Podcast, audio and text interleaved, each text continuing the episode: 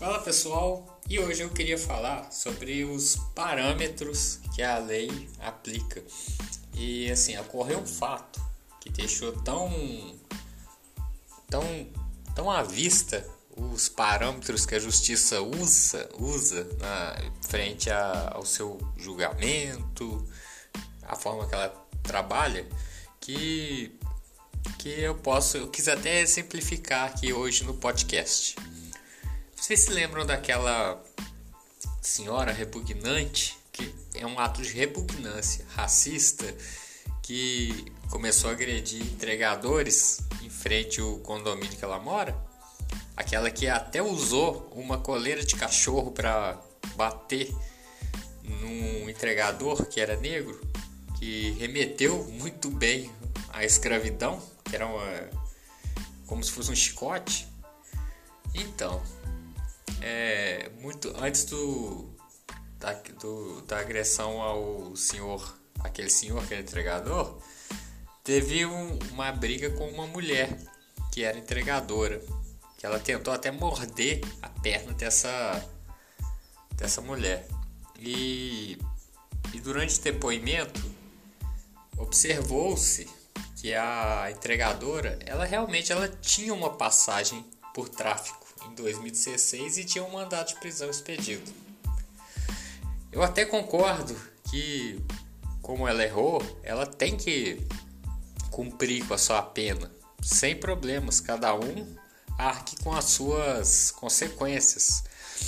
Porém, é, é notório que a tal da senhora racista, que já responde a diversos é, diversas ocorrências, como até roubo de energia, continua solta.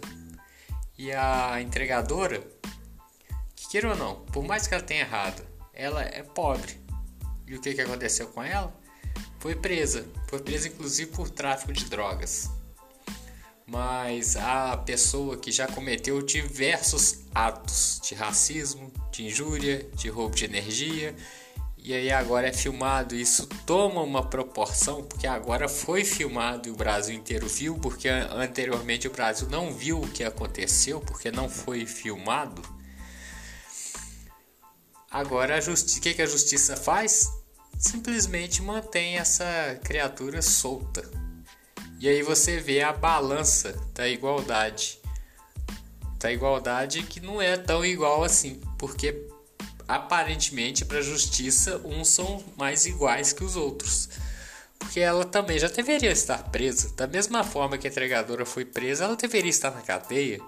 Porque ela já vem praticando uma série de crimes.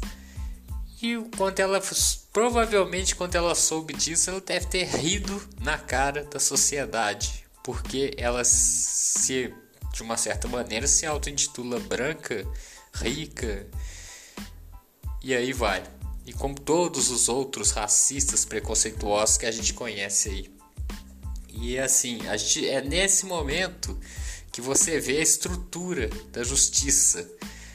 Que ela fala em racismo, mas ela não pratica a lei. Porque essa senhora deveria estar presa e não está. E ao contrário de quem é pobre, vai preso. Esse aí a justiça não, não mede esforço para prender, não.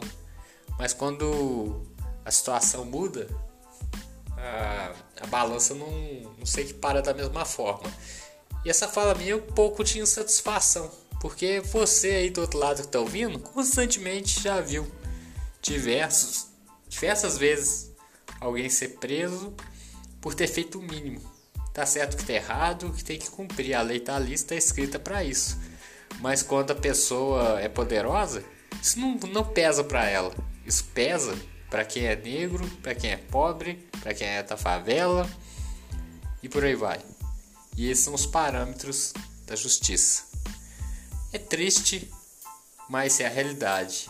E é muito mais do que exigir uma lei que prenda as pessoas por racismo e por por tais preconceitos que a gente vê todos os dias, é muito, é muito mais difícil a gente quebrar essa estrutura.